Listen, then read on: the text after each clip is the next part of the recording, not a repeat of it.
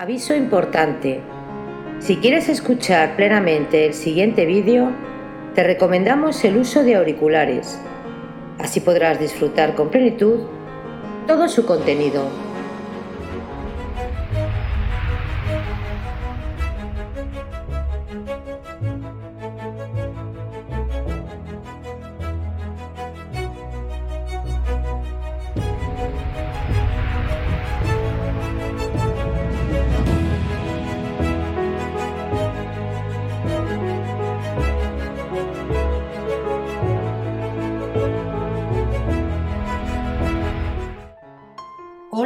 Todos de nuevo. Bienvenidos a Bapaus 12 Magas. Hoy vamos a continuar con la narración de la novela histórico-cristiana Benur, una historia de Cristo, del escritor Lewis Balance. Recordaros suscribiros al canal para así poder colaborar a crecer juntos. Hay muchas historias increíbles por descubrir.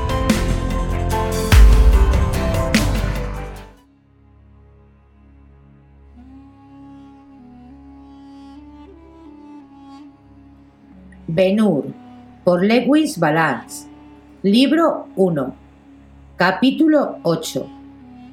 José y María van a Belén.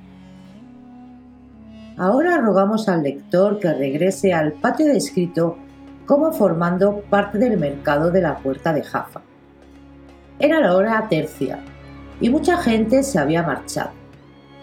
Con toda la aglomeración no parecía disminuir de los recién llegados había un grupo junto a la muralla meridional, formado por un hombre, una mujer y un asno, que requiere una noticia extensa. El hombre se encontraba junto a la cabeza del animal, con el ronzal en la mano y apoyándose en un palo elegido para cumplir la doble función de vara y de aguijada. Su traje era semejante a la de los judíos ordinarios que había a su alrededor, solo que tenía la apariencia de nuevo. La capa que descendía de su cabeza y el camisón o túnica que cubría su persona desde el cuello hasta los pies eran probablemente las prendas que solía ponerse para asistir a la sinagoga los sábados.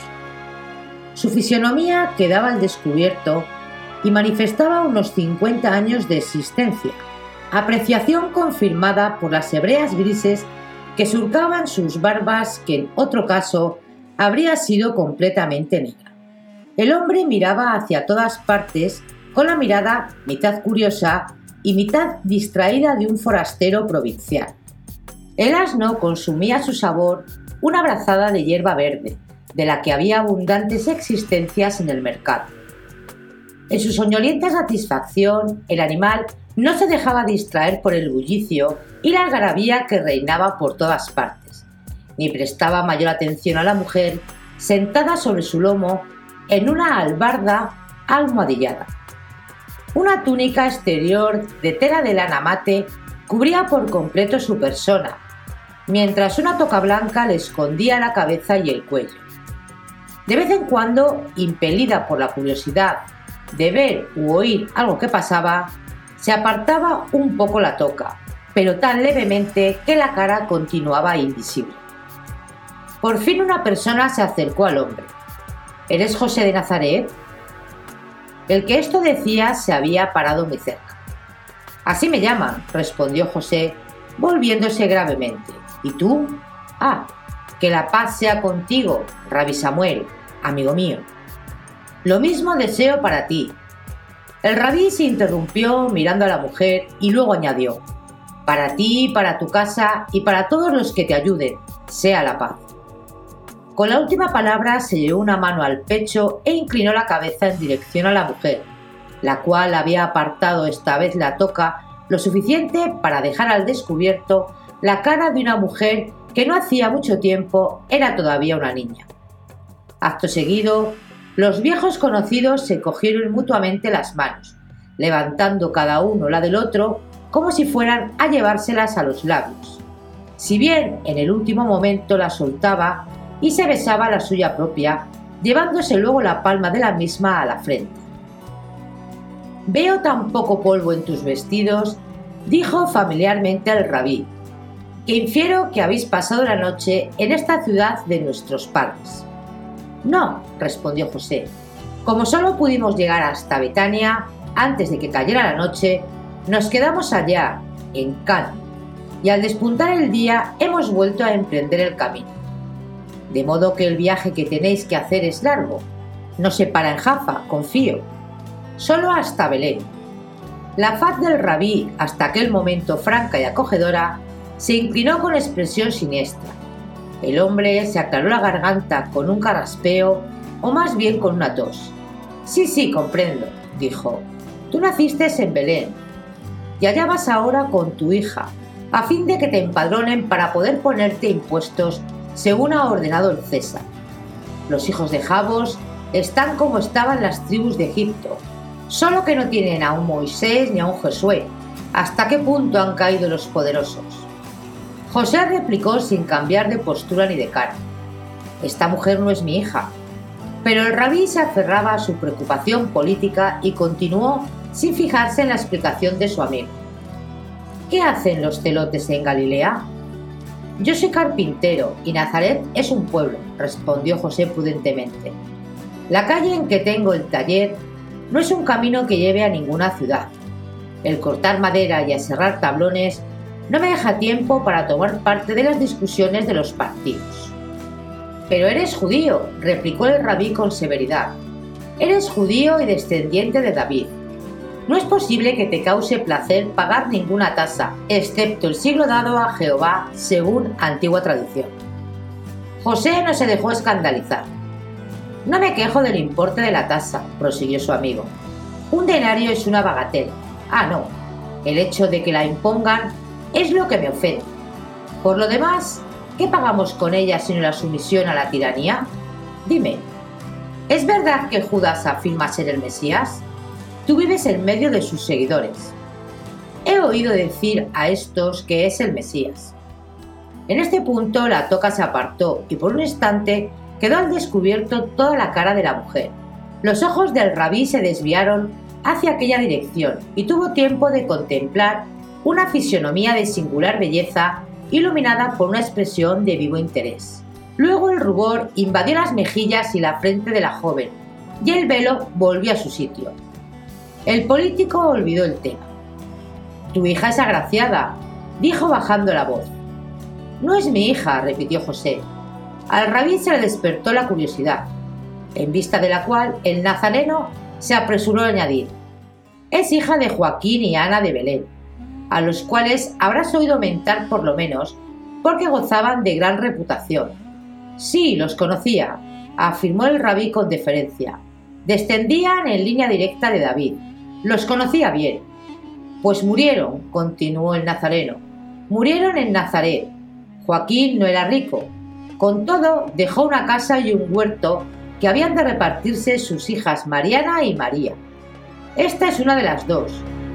Pero para que pudieran heredar la parte correspondiente de la propiedad, la ley exigía que se casase con su más próximo pariente. Ahora es mi esposa. Y tú eras su tío. Sí, sí, y como los dos nacisteis en Belén, los romanos te obligan a traerla aquí para que la empadrones también a ella. El rabí juntó las manos con fuerza y levantó la vista, indignado, al cielo exclamando, El Dios de Israel vive todavía, la venganza está en sus manos. Dicho lo cual, giró sobre sus talones y partió bruscamente. Un desconocido que estaba allí cerca dijo de forma sosegada, el rabí Samuel es un celote, el mismo Judas no está más obcecado.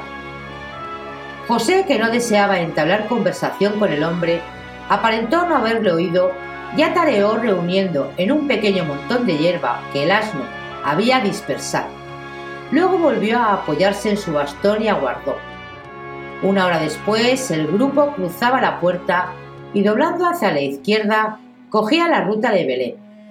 La pendiente que descendía al valle de Inón era muy accidentada y la adornaban de trecho en trecho unos olivos silvestres dispersos.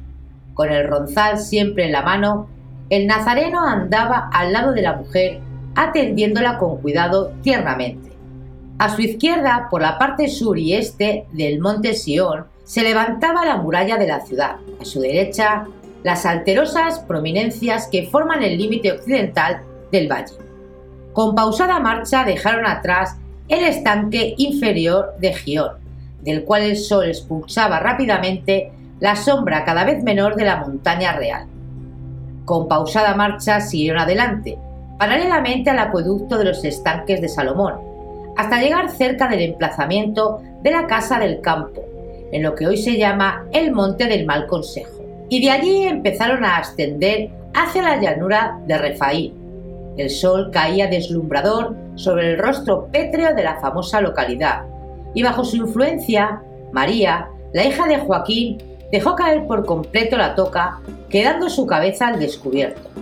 José le refirió la historia de los filisteos, sorprendidos allí por David en su propio campamento. Su narración resultaba aburrida. Hablaba con la faz solemne y la voz monótona de un hombre rústico. María no le prestaba una atención continuada. Por todas partes de la tierra, a donde vayan los hombres, y por el mar, a donde vayan los barcos, la cara y el tipo del judío son familiares. El prototipo físico de la raza ha sido siempre el mismo. Sin embargo, ha habido también algunas variaciones individuales. Y ahora era sonrosado y además de hermosa fisionomía y daba gusto mirarnos. Así era el hijo de Jesé cuando lo llevaron a presencia de Samuel. Desde entonces, la descripción ha excitado la fantasía de los hombres. La licencia poética ha extendido las peculiaridades del ancestral a sus descendientes notables. De este modo, todos nuestros Salomones ideales tienen el rostro hermoso y el cabello y las barbas castaños en la sombra y con un reflejo de oro a la luz del sol. Y nos han hecho creer que también eran así los rizos de Absalón, el muy amado, y en ausencia de la historia auténtica, la tradición ha tratado no menos amorosamente a la que ahora vamos siguiendo hacia la ciudad natal del rubicundo rey. No tenía más de 15 años. Su cuerpo, su voz, su actitud eran los del periodo de transición de la adolescencia a la juventud. Tenía la cara perfectamente ovalada y el cutis más pálido que rubio. Su nariz era perfecta, sus labios ligeramente entreabiertos, carnosos y maduros, dando la línea de la boca calor, ternura y confianza. Sus ojos eran grandes y azules, sombreados por curvados párpados y largas pestañas, y armonizando con todo esto, una cascada de cabello de oro caía. Según el estilo permitido a las novias judías, sin sujeción alguna, por su espalda y hasta la albarda en la que se sentaba. La garganta y el cuello tenían esa suavidad especial que se ve a veces y que deja al artista en la duda de si se trata de un efecto del contorno o del color. A estos encantos de su figura y de una persona se sumaban otros más indefinibles, un aire de pureza que solo el alma puede proporcionar y una abstracción que no se da sino en aquellos que creen en la existencia de muchas cosas que escapan a la percepción de nuestros sentidos. Con los labios temblorosos, levantaba a menudo los ojos al cielo, que no tenía un azul más profundo que ellos. A menudo cruzaba las manos sobre el pecho como en adoración y plegaria, y a menudo levantaba la cabeza como persona que escuchaba con anhelo, esperando una voz que ha de llamarle. De vez en cuando, sin dejar de hablar pausadamente, José se volvía a mirarla y observando aquella expresión que embellecía la faz de la joven, como con un resplandor de luz, olvidaba el tema y con la cabeza inclinada, meditando, seguía su camino. Así fueron contorneando la extensa llanura y al final llegaron a la elevación del mar Elías, desde el cual, por encima de un valle, contemplaron Belén, la antigua, muy antigua, casa de pan, cuyas blancas murallas coronaban un montículo y brillaban encima de los vergeles difuminados y sin hojas. Allí se pararon y descansaron, mientras José señalaba los lugares de tanto renombre. Luego descendieron al valle, hacia la fuente que fue teatro de una de las maravillosas hazañas de los valerosos guerreros de David. El estrecho espacio estaba lleno de personas y animales. Un temor asaltó a José, el temor de que si la población estaba tan atestada de gente, quizá no encontrase alojamiento en ninguna casa para la dulce María. Y sin demora continuó adelante a toda prisa, dejando atrás la columna de piedra que señalaba la tumba de Raquel. Subió por la cuesta cubierta de huertos sin saludar a ninguna de las muchas personas que encontró por el camino hasta que se detuvo delante del portal del Can, que había entonces fuera de la puerta de la población, cerca de un cruce de caminos. Fin del capítulo 8, libro primero de Benú.